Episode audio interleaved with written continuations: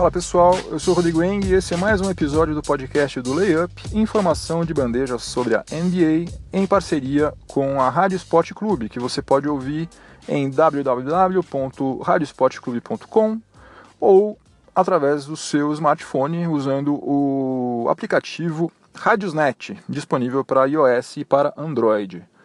Hoje eu vou falar sobre alguns resultados relativamente surpreendentes que aconteceram nas últimas rodadas. Vou falar sobre o Markel Fultz, novamente, o armador do Philadelphia 76ers e as suas cobranças bizarras de lance livre, porque nós temos informações novas sobre isso. Vou falar sobre o San Antonio Spurs, que está é, com uma campanha de 100% de aproveitamento, apesar de está desfalcado de dois dos seus principais titulares. Vou inaugurar um quadro novo aqui chamado Máquina do Tempo. É, que mais? Ah, e vou falar sobre o New Orleans Pelicans e a sua situação complicadíssima com as contusões. O, o Pelicans está atolado em contusões mais uma vez.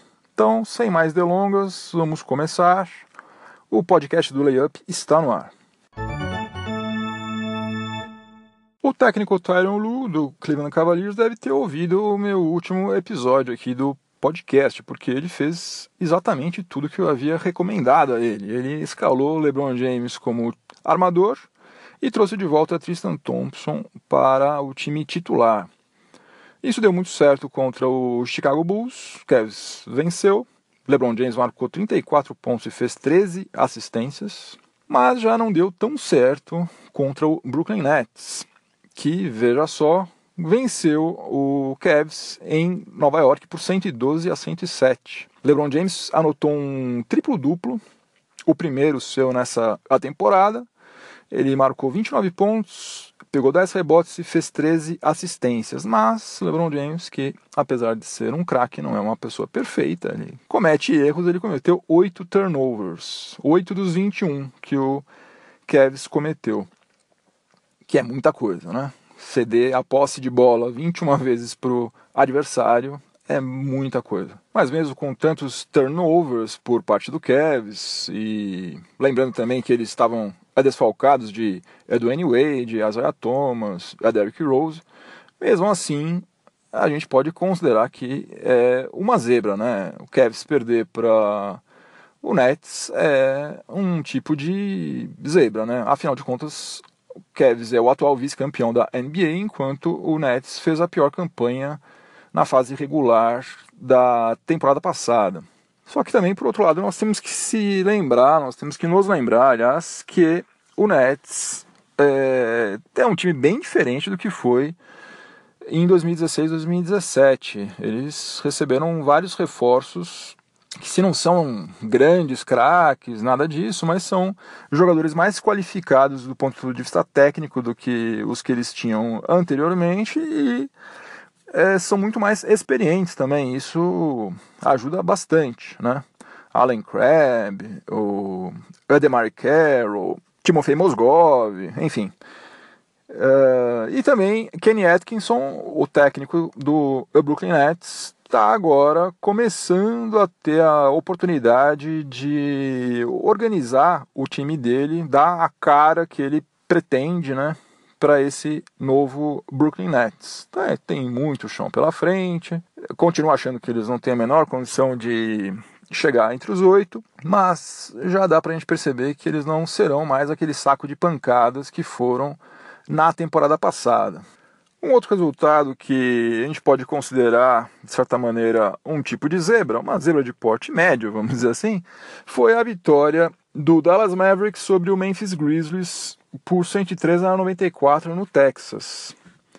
Isso porque, como vocês sabem, se você acompanhou os episódios anteriores, você sabe que o Dallas Mavericks não se reforçou adequadamente para encarar essa próxima temporada, aliás, essa atual temporada. Né? Eles, a grande contratação que foi feita foi a do Dennis Smith Jr. no draft 2017. Aliás, como eu também já falei anteriormente, acho que uma, o principal atrativo nesse time do Mavis, né, a única razão pela qual alguém vai perder tempo assistindo o jogo desse Dallas Mavericks atual, além do, de quem torce para o time, né? Quem torce assiste mesmo quando a coisa tá feia, mas para as pessoas que não são torcedoras do Mavis, ah, o grande atrativo é ver esse rapaz, esse Dennis Smith Jr. jogando. Né? Aliás, ontem ele foi o cestinha do Mavis com 19 pontos. E também a outra razão pela qual eu acho que foi um tipo de zebra foi o fato de que o Memphis Grizzlies recentemente, outro dia mesmo, ganhou do Golden State Warriors, até com uma certa facilidade.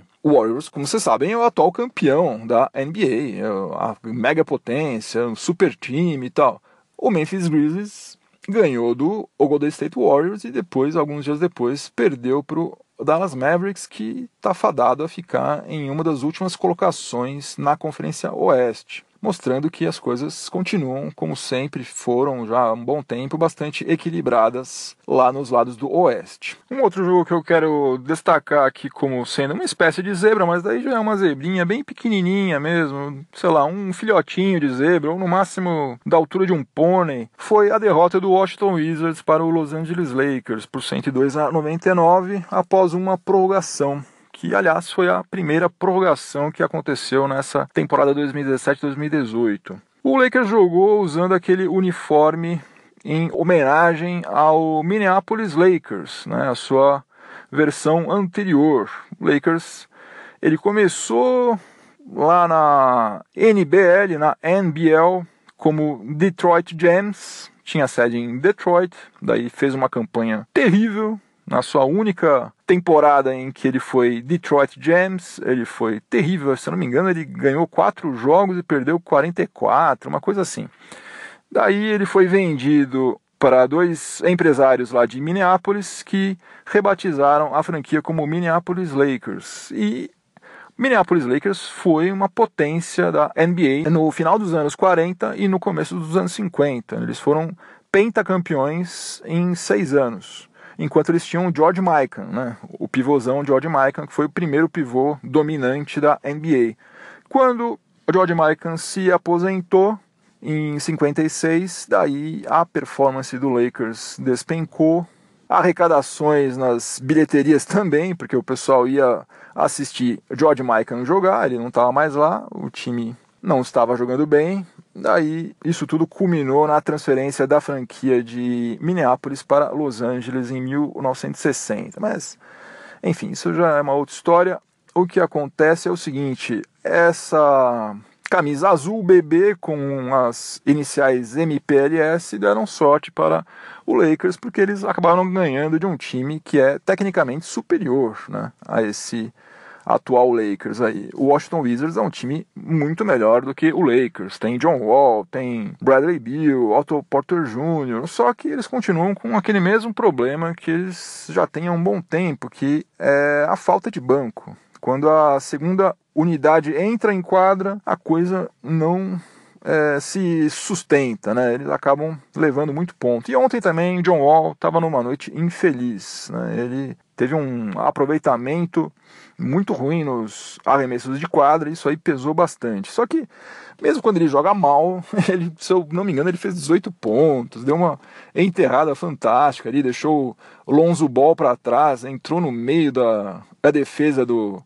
Lakers e deu uma enterrada sensacional. Mesmo quando ele joga mal, ele joga bem. Né? O craque é assim. Brandon Ingram jogou muito bem, ele fez o, o tapinha no último segundo, literalmente, que empatou o placar. E depois também, quem foi muito bem, quem foi decisivo foi o Kentavious Caldwell Pope, que matou uma bola de três pontos na prorrogação e colocou o Lakers à frente no placar e praticamente selou a vitória do Lakers e a primeira derrota do Washington Wizards nessa temporada. Aliás, nós temos agora apenas dois times, apenas duas franquias com 100% de aproveitamento, sobre as quais eu vou falar no próximo bloco.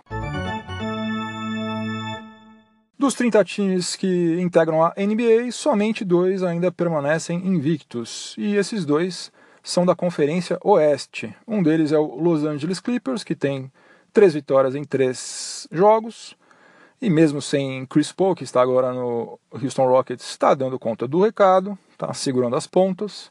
Vamos ver como é que vai ser daqui para frente, porque o Milos Teodosic, armador titular, se machucou, não tem data estimada para voltar às quadras. Está sendo substituído por Patrick Beverly, que deu conta do recado aí no último, no último jogo. Né? Vamos ver daqui para frente. E o outro time é o San Antonio Spurs, que mais uma vez, né, já faz mais de duas décadas que o San Antonio Spurs é um time que a gente pode confiar, pode apostar as nossas fichas que ele vai fazer uma campanha positiva, né? Faz mais de 20 temporadas consecutivas que eles não decepcionam. San Antonio Spurs, aliás, é, vale a pena comentar aqui duas coisas. Uma é que o Tony Parker está indo para o Austin Spurs, que é o representante da franquia lá na D-League, na Liga de Desenvolvimento da NBA.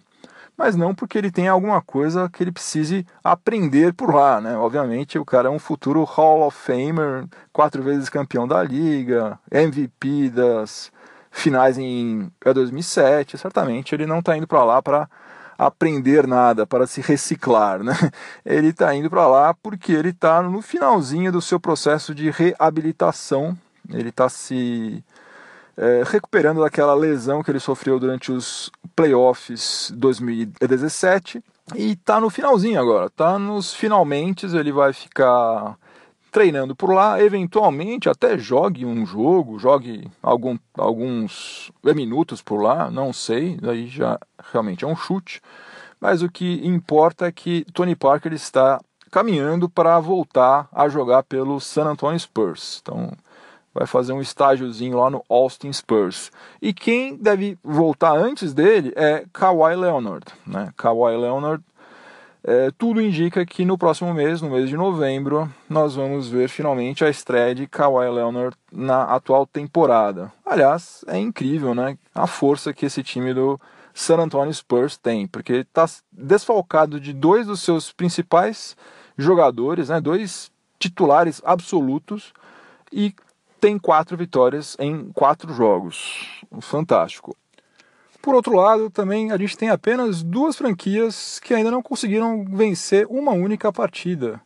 Essas franquias são ambas da Conferência Leste, que também nos dá um sinal de como a disparidade entre leste e oeste é grande, né? Porque os dois únicos times invictos pertencem ao oeste e os dois únicos times que ainda não conseguiram vencer uma única partida pertencem ao leste são Chicago Bulls e New York Knicks. Essas duas franquias ainda não sabem o que é vencer em 2017 e 2018. Dando seguimento aqui ao nosso podcast, o podcast do Layup, em parceria com a Rádio Sport Clube, eu vou falar sobre Markel Fultz, o calouro armador selecionado pelo Philadelphia 76ers na primeira escolha do draft 2017, sobre o qual tem se falado bastante, mas não porque ele esteja jogando bem, nada disso. A gente fala bastante sobre ele porque ele resolveu fazer aquelas cobranças de lance livre grotescas e surgiram informações novas que explicam muita coisa sobre aquilo, que era uma coisa estranhíssima, né? Foi um verdadeiro mistério, né? Por que, que o rapaz estava arremessando daquele jeito? Sabia-se já que ele tinha dores no ombro, né? No ombro direito, que é o ele é destro, né? Então ele arremessa com a mão direita, ele estava com dores no ombro direito. E daí eh, muita gente estava dizendo que, ah, tá vendo, ele arremessa assim, coitado, porque ele está com dor no ombro. Então não vamos falar mal dele, não vamos criticá-lo porque ele está tentando fazer melhor possível, está com dores no ombro, então essa mecânica bizarra dele é em razão do fato dele estar com dores no ombro. Porém, a história não é bem essa. Inclusive, essa a versão que faz muito mais sentido, ela foi levantada pelo general manager do Sixers, o Brian Colangelo. O que aconteceu, tudo leva a crer ainda, né? Isso não é ainda confirmado, mas tudo leva a crer que Markel Fultz é, sempre teve um aproveitamento ruim nas cobranças de lance livre. Ele tinha aproveitamento de algo em torno de 65%, que é muito baixo para um armador. E daí, nessa off-season, ele, por conta própria, resolveu mudar a sua mecânica, passou a arremessar daquele jeito bizarro, mais ou menos como fazia Shaquille O'Neal. E daí, até então ele não tinha dor nenhuma no ombro. Quando ele começou a fazer isso, que é um movimento completamente é, antinatural, esquisito e tal, ele passou a ter dor no ombro, porque, a, gente, aquilo não é o jeito correto de você bater lance livre, né? Basta você olhar para você ver que tá tudo errado ali. Ele justamente começou a ter dores no ombro porque ele estava arremessando da forma errada. Então ele teve que tomar uma injeção de cortisona no ombro e vai ficar afastado das quadras durante pelo menos três jogos. Já não atuou ontem contra o Houston Rockets. Bom, portanto, o Markel Fultz tentou reinventar a roda, não deu certo, né? A roda é redonda, é circular há milhares de anos por um motivo, né? Não é à toa que ela é assim. Da mesma maneira que os lances livres eles são cobrados de um com uma mecânica específica por uma razão, né? Existe uma lógica por trás disso aí tudo. Não dá para você reinventar a roda, né? É... Então vamos ver se o pessoal do Sixers consiga colocar na cabeça dele que ele precisa voltar a usar mecânica tradicional, normal, né? Que é a mais eficiente de todas. Se ele não tem um bom aproveitamento com ela, que treine mais, mas treine usando a mecânica correta e não essa aí que está dando dor no ombro dele. E tomara que não tenha gerado nenhuma lesão pior do que essa. Tomara que sejam somente dores e que, beleza, toma essa cortisona aí e pronto, tá novo, né? Tomara que tenha sido isso. Só falta agora ele ter desenvolvido alguma lesão mais complicada e passe a, a, a, é, ficar mais tempo afastado das quadras do que, ele, do que esses três jogos aí que a gente já sabe que ele vai ter que ficar.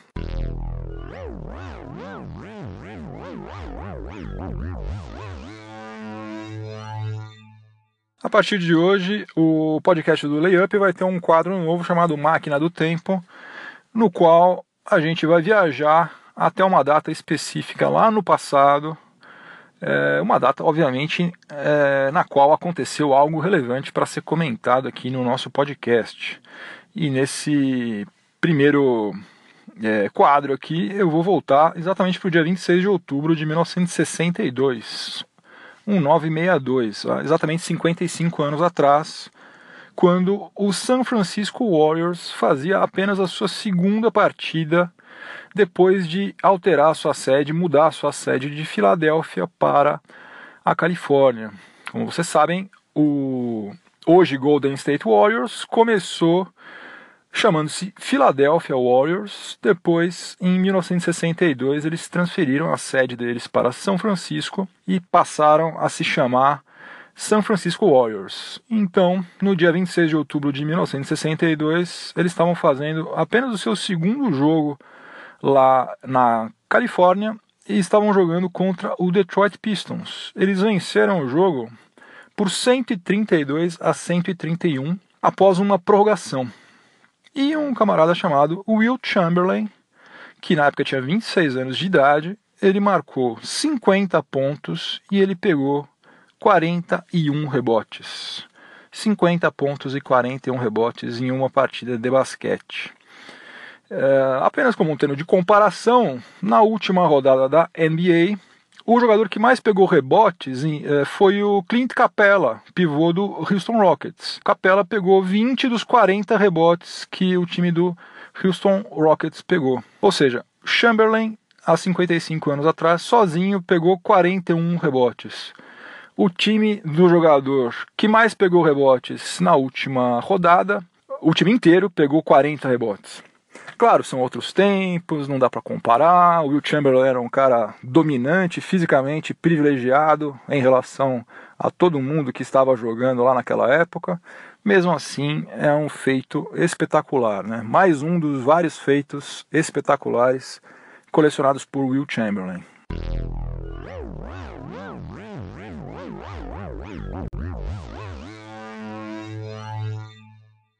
Voltando aqui para os dias de hoje, Uh, Anthony Davis contundiu o joelho no primeiro período da derrota do New Orleans Pelicans para o Portland Trail Blazers.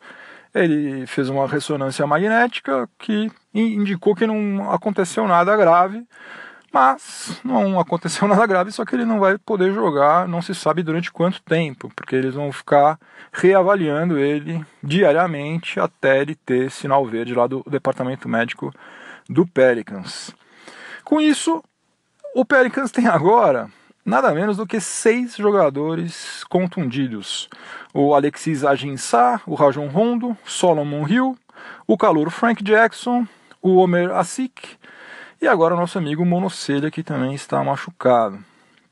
Como vocês sabem, cada franquia da NBA pode contar no seu elenco com no máximo 15 atletas, 15 jogadores, além daqueles dois submetidos ao two-way contract, né? aqueles que ficam indo e vindo da D-League. Desses 15 jogadores, o New Orleans Pelicans está com nada menos do que 6 no departamento médico, impossibilitados de jogar. Então, é quase a metade do seu, do seu time. Né? Então, as regras da NBA prevêem que, nesse caso, você pode usar uma exceção, você pode acionar, digamos assim, uma exceção chamada Injury Hardship Exception, que permite o time é, contratar mais um jogador, ou seja, é uma exceção que é, autoriza o time exceder esse, esse limite de 15 jogadores no seu elenco. Eles vão usar essa exceção aí para contratar o Josh Smith. Josh Smith que já passou pelo Atlanta Hawks, onde ele jogava bem, pelo Detroit Pistons, pelo Houston Rockets, e ele estava agora jogando num time lá da, de Israel, estava na liga israelense. Então eles vão usar essa Injury Hardship Exception para conseguir contratar um jogador a mais aí e tentar segurar as pontas enquanto essa turma toda não se recupera que certamente pesou bastante para que o Pelicans resolvesse contratar Josh Smith é o fato de que ele é um jogador que tem bastante experiência na NBA, né? ele já atuou em 12 temporadas por lá. É, mas só isso também, né? Porque tecnicamente ele está numa decadência vertiginosa faz tempo, né? Desde quando ele saiu do Hawks, depois é, foi pro Pistons. Aliás, o Pistons paga salário para ele até hoje, né? O contra-cheque dele tá lá até hoje, impressionante. É, não foi nada bem no Pistons, não foi bem no Rockets, passou pelo Clippers também não foi nada bem. E a maior prova disso é que agora ele estava jogando na liga israelense, né, que tecnicamente é muito inferior à NBA. Agora, o ponto positivo é que pelo menos eles tiveram o bom senso de oferecer para ele um contrato que não é plenamente garantido. Então, assim que dois ou três jogadores saírem do estaleiro, puderem atuar outra vez, é muito provável que eles simplesmente dispensem o nosso Josh Smith. Mas enquanto isso não acontecer, o técnico Alvin Gentry vai ter que inevitavelmente confiar alguns minutos aí, uns 10 minutos, 12 minutos ao Josh Smith e também vai ter que contar com uma boa dose de sorte aí, né? Porque tem que rezar para que ele chegue a Louisiana num bom estado físico, né? Bem fisicamente, bem tecnicamente, o que é bem difícil para não prejudicar ainda mais o New Orleans Pelicans, que já está suficientemente atolado em problemas. E eu acho que eu já comentei isso em outros episódios, mas se não, eu comento agora. Se eu fosse proprietário do Pelicans, eu demitia todo mundo por lá no departamento médico e na preparação física, porque a quantidade de lesões que acontece lá já há muito tempo, não é de hoje não, já faz anos é um negócio absurdo. Não é possível. Alguma coisa está muito errada por lá.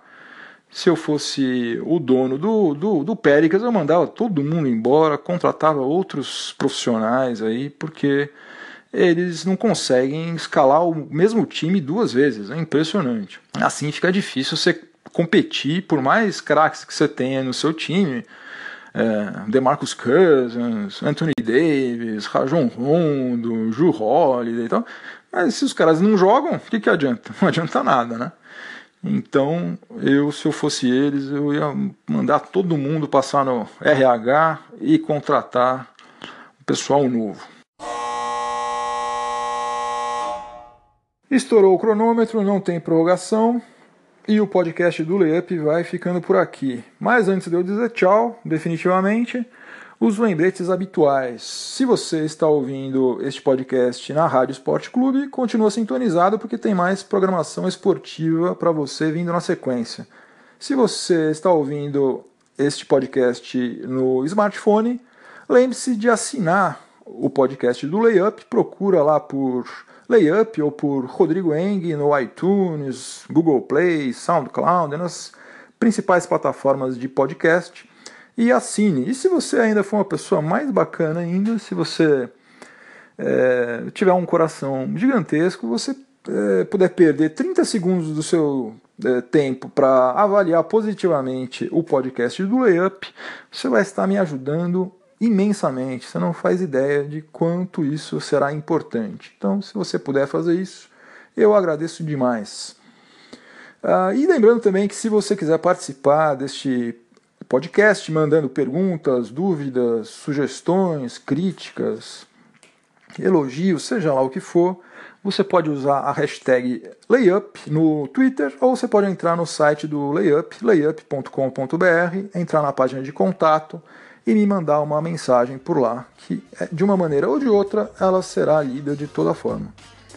Um abraço para todo mundo, bom final de semana, juízo e até a próxima. Tchau, tchau.